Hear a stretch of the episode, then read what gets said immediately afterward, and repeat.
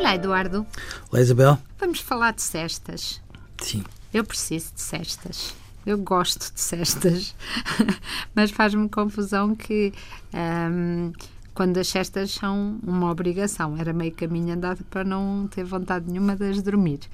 Como é que é agora nos jardins de infância e nas creches em relação às cestas? A certa altura era por decreto ministerial. Isabel, e continua a ser um bocadinho. Não em todas, mas em quase todas. Eh, às vezes, quando as crianças têm dois anos, às vezes, quando têm três, quatro e cinco, em algumas circunstâncias. E, e, e, e, talvez seja importante nós falarmos disso com a tranquilidade que um tema destes exige e sem que se perceba, porque a intenção não é essa, que nós estamos a levantar um assunto só por levantar. Na verdade, não é muito razoável que todas as crianças, independentemente dos ritmos que tenham, dos hábitos de sono que os pais tenham o cuidado de levar por diante, etc., não é muito razoável que elas tenham que dormir todas, invariavelmente, à hora certa, no jardim de infância. Ou que tenham de deixar de dormir todas. Como é óbvio.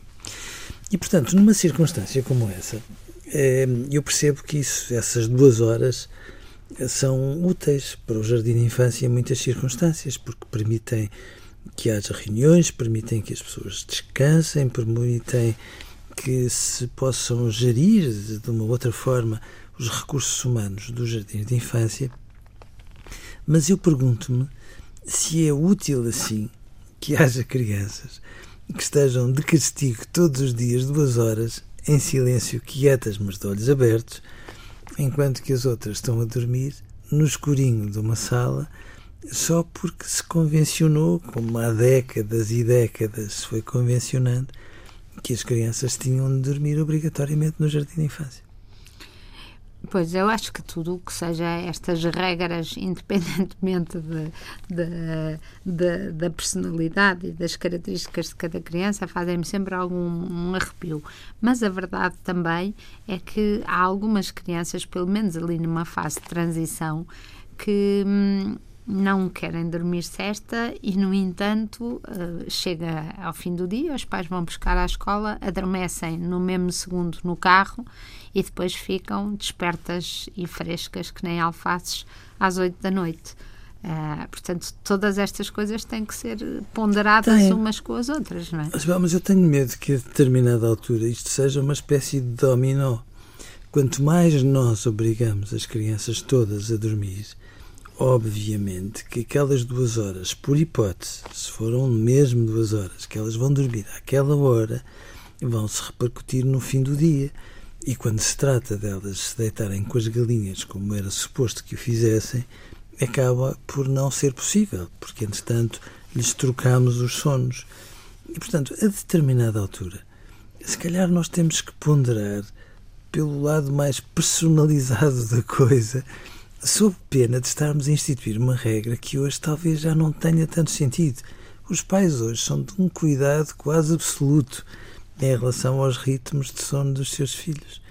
Eh, e isso vai se repercutir na maneira, nas horas a que eles acordam e no modo como eles vão estando durante todo o dia. Ganhamos se os obrigarmos a todos a dormir? Não ganhamos de todo. Eh, e talvez seja a altura de nós podermos trazer isso à discussão para, olha, Isabel, para tratarmos de trazer mudanças, se forem necessárias e úteis, aos jardins de infância. Sim, e sobretudo um, que eu acho que confrontar aquele que é realmente o verdadeiro medo uh, de muitos educadores e de muitas organizações escolares, mais do que os educadores, que é uh, poder ter a coragem de dizer a uma criança uh, duas crianças que elas vão ter regras diferentes, não é? E claro. que e o medo é, se eu digo a uma que ela não pode dormir, vão todas não querer dormir, não é? Sim. E, portanto, esta coisa cada vez mais das pessoas serem capazes de, de, de dizer a uma criança assim, tu podes e tu não podes. E, e isso uh, vence com a verdadeira autoridade, não é? Sem, sem tirar nem pôr. Adeus, Eduardo. Adeus, Isabel.